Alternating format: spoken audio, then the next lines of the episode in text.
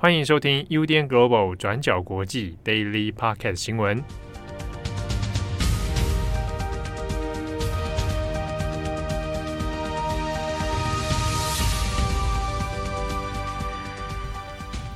Hello，大家好，欢迎收听 UDN Global 转角国际 Daily Podcast 新闻。我是编辑佳琪，我是郑红。今天是十二月一号，星期星期几？星期三呢？这个是二零二一年的最后一个月的开始啊。嗯，The beginning of the end。我已经很久没有来录 Daily 了，我现在有点迟滞，反应很慢。不会，再怎么结巴也不会比郑红结巴。哦。好，首先我们带来的第一条新闻是在美国。那美国目前现在正在发展出一波新闻式的风暴。那事主其实是 CNN。那大家不知道记不记得，今年八月的时候，在美国东岸纽约州，也就是民主党的铁票仓。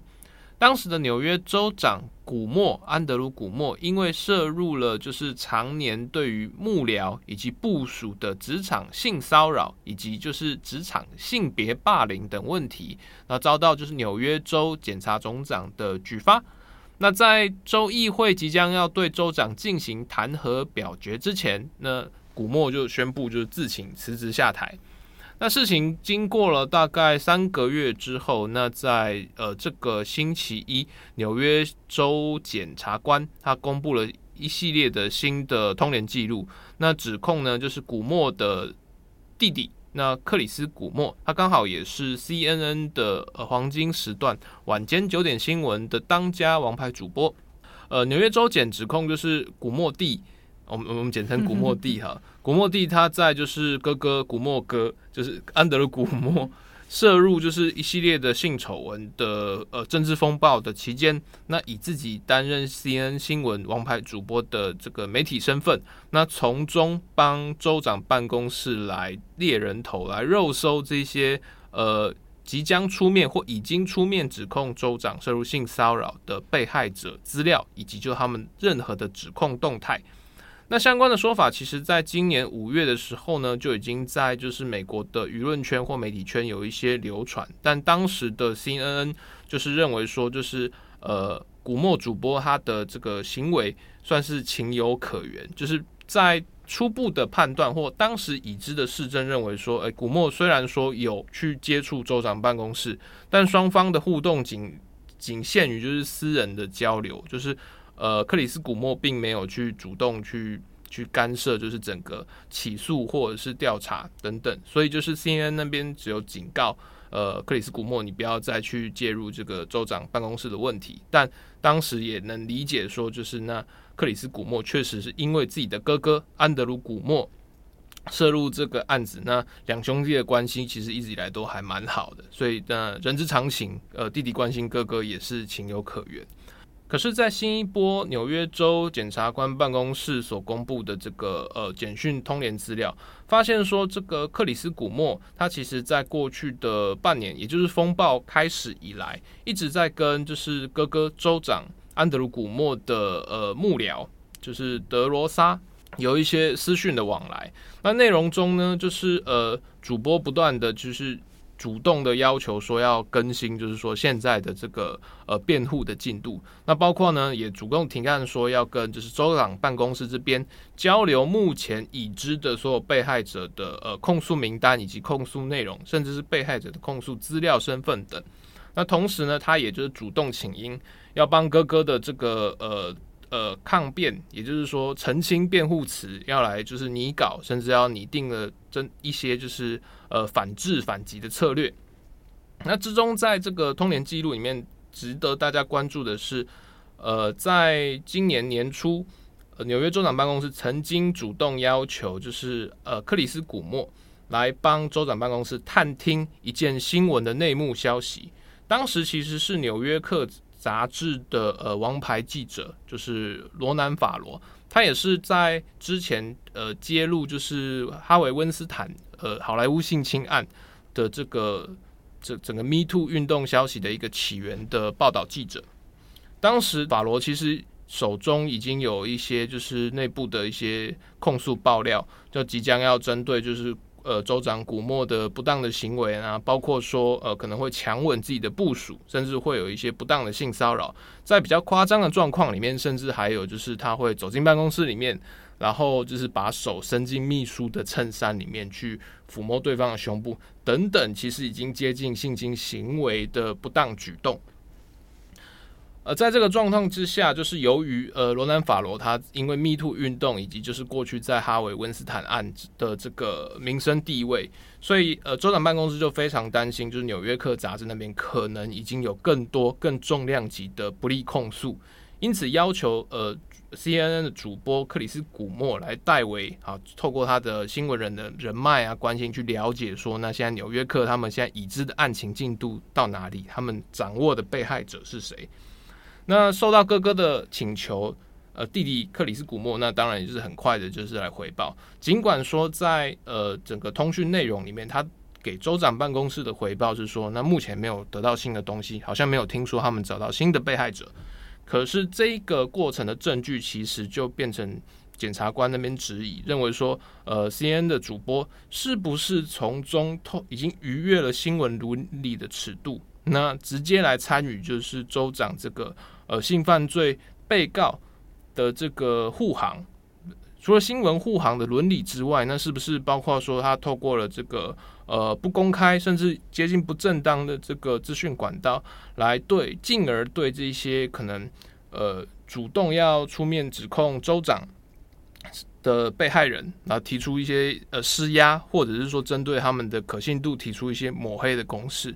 种种的问题，其实就目前而言，尚没有针对就是克里斯古默的任何刑事或法律上的责任，目前尚没有。但在作为就是全美国呃地位最高也最重要的新闻主播之一，克里斯古默的这一系列的行为曝光之后，其实也引发了新闻界非常大的哗然与争议。那一开始，克里斯古默他对外他的说法，其实认为就是说，那我只是就我弟弟的身份，我是他的弟弟，所以我从中了解去关切这些事情，其实也只是一些新闻人的日常交流，大家彼此都认识，彼此交流一下这些个人情报，其实远远不称不作是所谓的新闻干涉或者是政治护航。但是透过了一些更进一步的调查，发现就是。呃，克里斯古默跟安德鲁古默之间的兄弟关系确实已经造成了一个呃有利益回避的问题，利益冲突。可是，在过程这些呃性侵、性骚扰丑闻爆发之后，呃，克里斯古默这一些人脉互动，或者是说新闻指指挥调查等等，其实往往都没有跟 C N 的主播高管或者是一些新闻室的管理部门有一些沟通或报备，因此在整整个状况就会变成说，你好像是瓜田李下，而且你明明知道这会有一些伦理上道德的冲突，但你还是执意透过你的新闻界的权势地位，然后去为你哥哥的这个丑闻辩护，来做一个从中的安装失利。消息出来之后，CNN 内部其实有蛮多的反弹，因为。呃，第一个是呃，克里斯古默，他其实从二零一八年开始就是 CNN 的王牌当家，负责每天平日晚上晚间九点的黄金时段。那这个就有点像是台湾的晚间七点新闻，那一定都是超级当家的王牌主播。那在这个状况之下，克里斯古默他一开始是透过呃跟川普对干，然后还有就是在疫情期间，因为他跟哥哥的关系，所以常常取得纽约州这个疫情前线的独家。一时之间，其实声势蛮蛮旺的。可是，在二零二零大选之后呢，那包括就是政治板块的变动，还有就是年轻收视选民不太会在固定时间看新闻电视，所以 CNN 的收视状况其实是不断的在下滑。在美国的全国收视率里面，不论是平均的总体收视率，还是黄金时段收视率，其实都是远远赶不上，就是它的右翼劲敌，也就是川普最爱的 Fox News。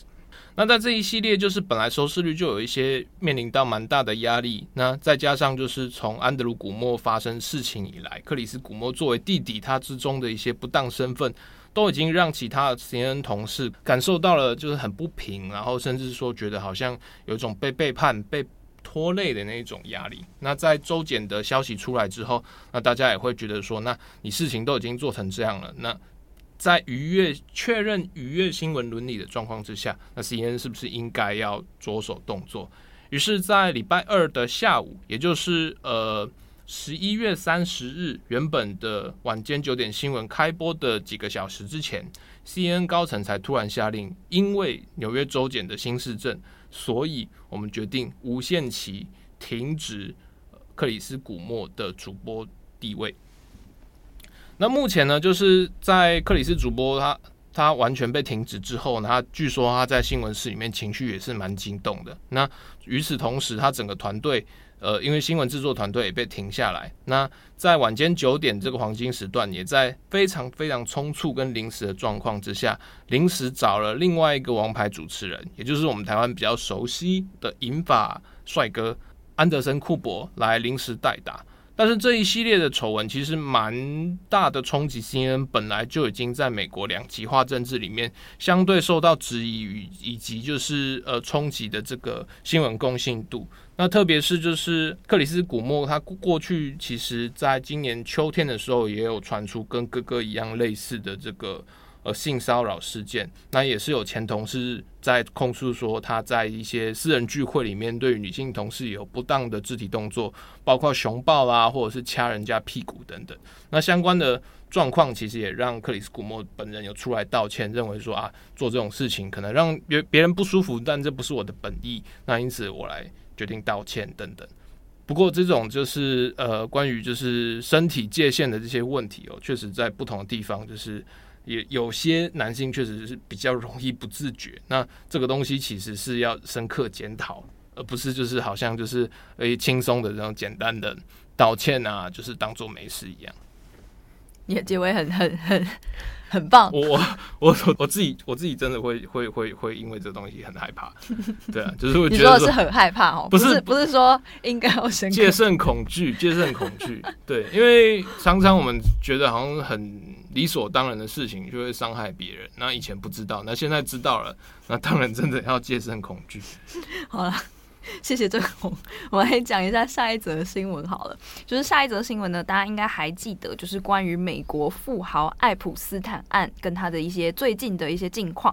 那爱普斯坦呢，他过去就曾经因为性侵大量的未成年女性，那甚至还有中介这些未成年少女给各国的一些政商名流从事性交易等等的事情，所以呢，他在二零一九年七月就遭到了逮捕。不过呢，就在入狱大概才一个多月的时间，他在二零一九年八月就神秘的自杀身亡。那不过呢，在埃普斯坦死掉之后，针对这一起案件和其他的一些相关事证，都还在有后续的审判进度。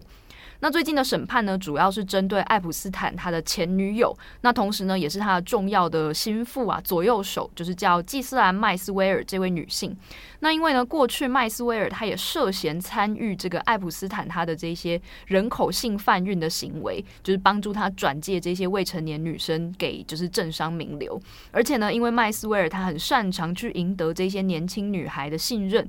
在指控当中也有提到，他往往就是负责打点这一切，就是包括说安排飞机啊，或者是操纵这些年轻女孩的一些就是心理，让他们去习惯，甚至或者是去觉得说这些爱普斯坦所带来的性虐待，或甚至是性侵的行为，在他的这些豪宅里面是很正常的，只是你情我愿的一些狂欢而已。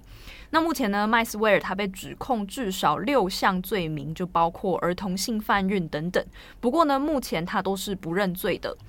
那在昨天呢，是这场审判的第二天，那也出现了几名证人，那来表达说他们对这起事件的一些事证，那也扯出了一批就是新的就是客户的名单。在昨天的新闻当中呢，就提到这个案子的第一个证人是曾经担任爱普斯坦的私人机师超过了二十五年的维索斯基。那这名机师呢，他就出面作证说，那他平均呢每隔几天都要开一次飞机来载各种名人往返于爱普斯坦的各个住处，包括纽约、包括新墨西哥州，还有佛罗里达棕榈滩。那另外还有一个比较恶名昭彰，大家比较知道，就是加勒比海上的那个被昵称是叫狂欢岛的一个。私人岛屿这样，那这台飞机呢是波音七四七的型号。那不过比较多小报在报道，就是这部飞机还有一个名字叫 Lolita Express，就是萝莉塔特快啊。那过去就有蛮多小报就针对这个名字啊，还有飞机的内装啊，有过一些很详尽的报道。不过呢，这台飞机在二零一九年，就是爱普斯坦被正式逮捕之前呢，他就已经把这台飞机转手卖掉了。根据这名机师的证词呢，他就描述说，麦斯威尔他确实是在爱普斯坦之下的第二号人物，大部分的事情，包括财务啊，包括交通啊，甚至包括就是女孩子们的一些行动啊，打点都是由这位前女友在负责的。那还回忆说呢，在自己的机师生涯当中，在罗丽塔特快上就载过了非常多的名人，其中就包括英国王室的安德鲁王子，还有比尔克林顿，还有凯文史贝西、川普等等，就是。这些名人，那另外呢，也有载过很多这些未成年的女孩，其中就包括在八月出面指控遭到安德鲁王子性侵的一个女生，她叫做维吉尼亚·吉佛瑞。那她当年呢只有十七岁。这名机师呢也在证词中表示，确实记得这个女生有搭过这台班机。不过呢，他同时也有点像帮自己自清了。他说自己在开飞机的时候是从来没有注意过这些乘客的年龄到底有没有成年的。那他也表示说自己没有在这台飞机中。发现爱普斯坦跟这些少女有过性行为，不过呢，他也说了，因为在飞机的驾驶期间呢，驾驶舱的舱门都是关闭的，所以他其实不知道客舱部分到底发生了什么事情，这样子。那此外呢，在这一天的法庭当中，他们也透过电话联系了一个化名 Jane 的女性。那 Jane 呢，就是当年其中一名未成年的受害者。那这个机师呢，也证实了这个叫做化化名 Jane 的女生呢，她确实曾经多次搭过这辆飞机。那 Jane 呢，她就在这一次的证词当中，巨细靡遗描写了当时呢自己家里的一些状况，包括说他们家很穷啊。那她当时参加一个艺术夏令营，认识了爱普斯坦跟麦斯威尔，他们是那个夏令营的长期赞助人。那其实他们很常就是赞助这些给未成年人的活动，那其实也是想要借此来认识一些年轻的少女这样。而在就是跟爱普斯坦认识一个月之后呢，他就派了一名司机来送 Jane 跟他的母亲到他的棕榈滩豪宅里面，说要请他们喝茶吃饭这样子。然后呢，爱普斯坦就告诉他们说：“哦，我很喜欢支持年轻的艺术家，所以我想要赞助你，就是培养你的兴趣，那还有你的未来等等。”后来呢，这个 Jane 他就开始在没有母亲的陪同之下，常常跑到爱普斯坦家，他们就付钱让他上唱歌课啊、艺术课，那还带他去买东西，带他去看电影等等。那 Jane 在证词中表示呢，一开始他是把麦斯威尔当成是一个可以信任的大姐姐这样的形象，但是他表示说呢，在过就是跟他们交流的过程当中，不知道为什么麦斯威尔跟他谈话的内容呢，会逐渐变得有更多关于性的试探内容。他就说，比方说麦斯威尔他有一次就问他说：“诶，你有没有交过男朋友？”然后开始问了他的性经验，还告诉他一些跟男性上床应该要知道的事情等等等。那后来没过多久呢，有一天他就被独自带去爱普斯坦的泳池。那后来呢，就遭到了爱普斯坦的性侵。那此外呢，后来麦斯威尔他也指出说，麦斯威尔在很多时候都会去教导他们说，诶，怎么样去取悦爱普斯坦等等，就是会有一些这样子的证词。那目前呢，整起针对麦斯威尔的审判预计将会持续六个星期。那如果前述提到的这些罪名都成立的话，很有可能他最高会被判刑几十年。好，麦斯威尔这个审判其实不止在美国，在英国也引发很多的关注，因为他直接牵扯的是呃英国王子安德鲁，他是不是真的？呃，已经到这个狂欢岛，甚至是性侵，就是呃未成年少女的这个事件相关的调查和控诉呢，其实已经让英国王室颜面扫地哦。包括安德鲁，他其实过去是一级皇室成员，会参与各种的一些赞助活动啦、公开活动，但因为涉入爱普斯坦案，所以他现在已经完全处于被冻结的状态。那根据就是英国的坊间的说法，其实安德鲁王子跟女王的关系算是呃。呃，互动相对比较亲密的成员之一啦。那所以在这个呃这一起的跨海官司诉讼里面，就是女王甚至还有亲自掏腰包，花了八百万英镑来处理这个事情。不过相关的说法，目前英国王室都保持一个沉默的状态。他其实王室基本上不太配合，就是 FBI 这边的相关调查。那除非就是这个麦斯威尔的诉讼或审判案有更进一步。针对就是安德鲁的一些呃市政指控，比如说像是在呃昨天出面现身的这个机师，他说啊，安德鲁常常上这个呃这个洛丽塔特快这个飞机。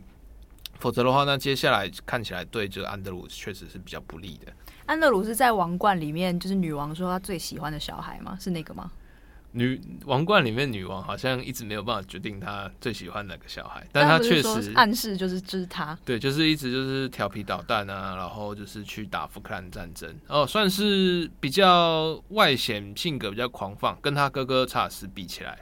好，那最后一则新闻呢，是关于法国。在昨天十一月三十号的时候，有一名法国的黑人的女明星 Josephine Baker，她被授予了法国的最高荣誉，就是入选法国的万神殿，或者我们叫做先贤祠。那这个万神殿呢，其实就是法国的国家英雄陵墓啦，这有很非常多的法国的知名的人物，包括说伏尔泰、维克多·雨果，还有玛丽居里等等这些名人呢，都是被埋葬在这里的。那 Josephine Baker 呢，她也是法国历史上第一位黑人女性被选入葬入这个万神殿当中。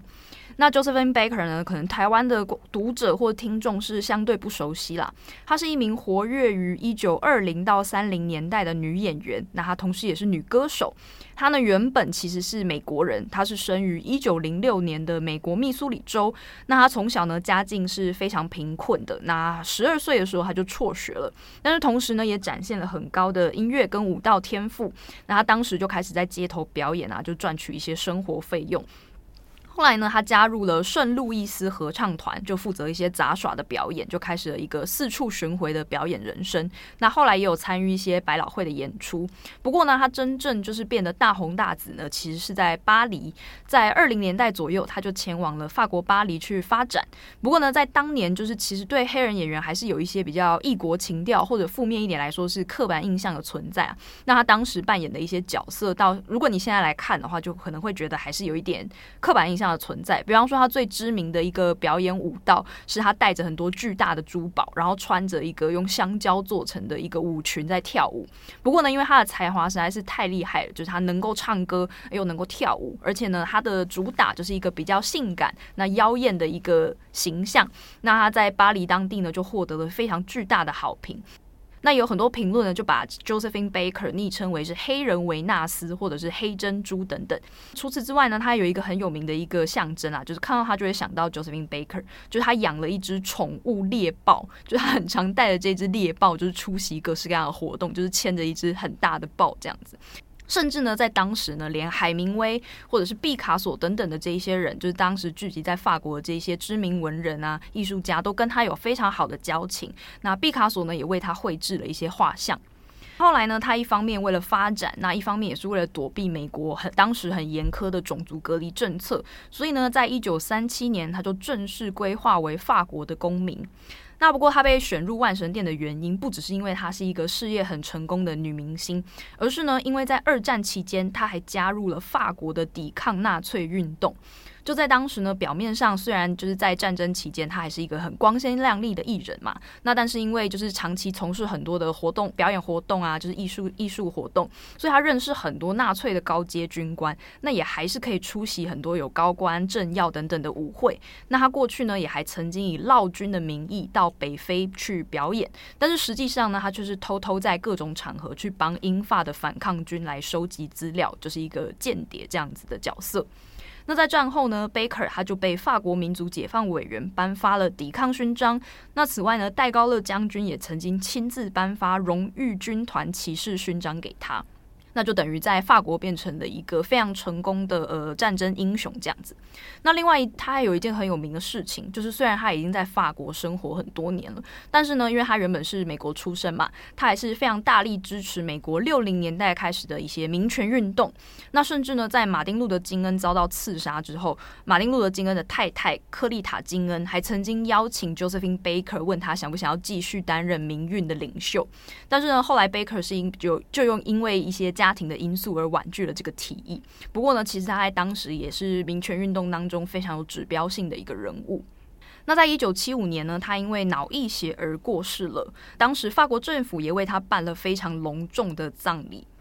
其实他的一生还有还蛮多很传奇的事件啊，但详细的内容可能有点来不及跟大家分享。还有一个蛮有趣的事情是，Josephine Baker 她的影响力也是持续到今天的，像是很知名的歌手 或是美妆大王蕾哈娜，她呢就曾经在多次在自己的表演当中用造型来向她致敬。其中有一张对比照，可能大家有看过啊，就是她穿的那个二零年代很流行的那种中型帽，就是贴着头的那种小的圆帽子，然后还有就是那那时候女性流行的。刘海都会弄得很很贴，就是贴在你的额头或者脸颊上，然后卷卷的这样子，然后还戴了一个那个真的是整条狐狸做成的那个围巾，就是围在身上，还有长礼服，就一张对比图，就是蕾哈娜在跟 Josephine Baker 当时很有名的一个出席舞会的一个造型致敬，这样子。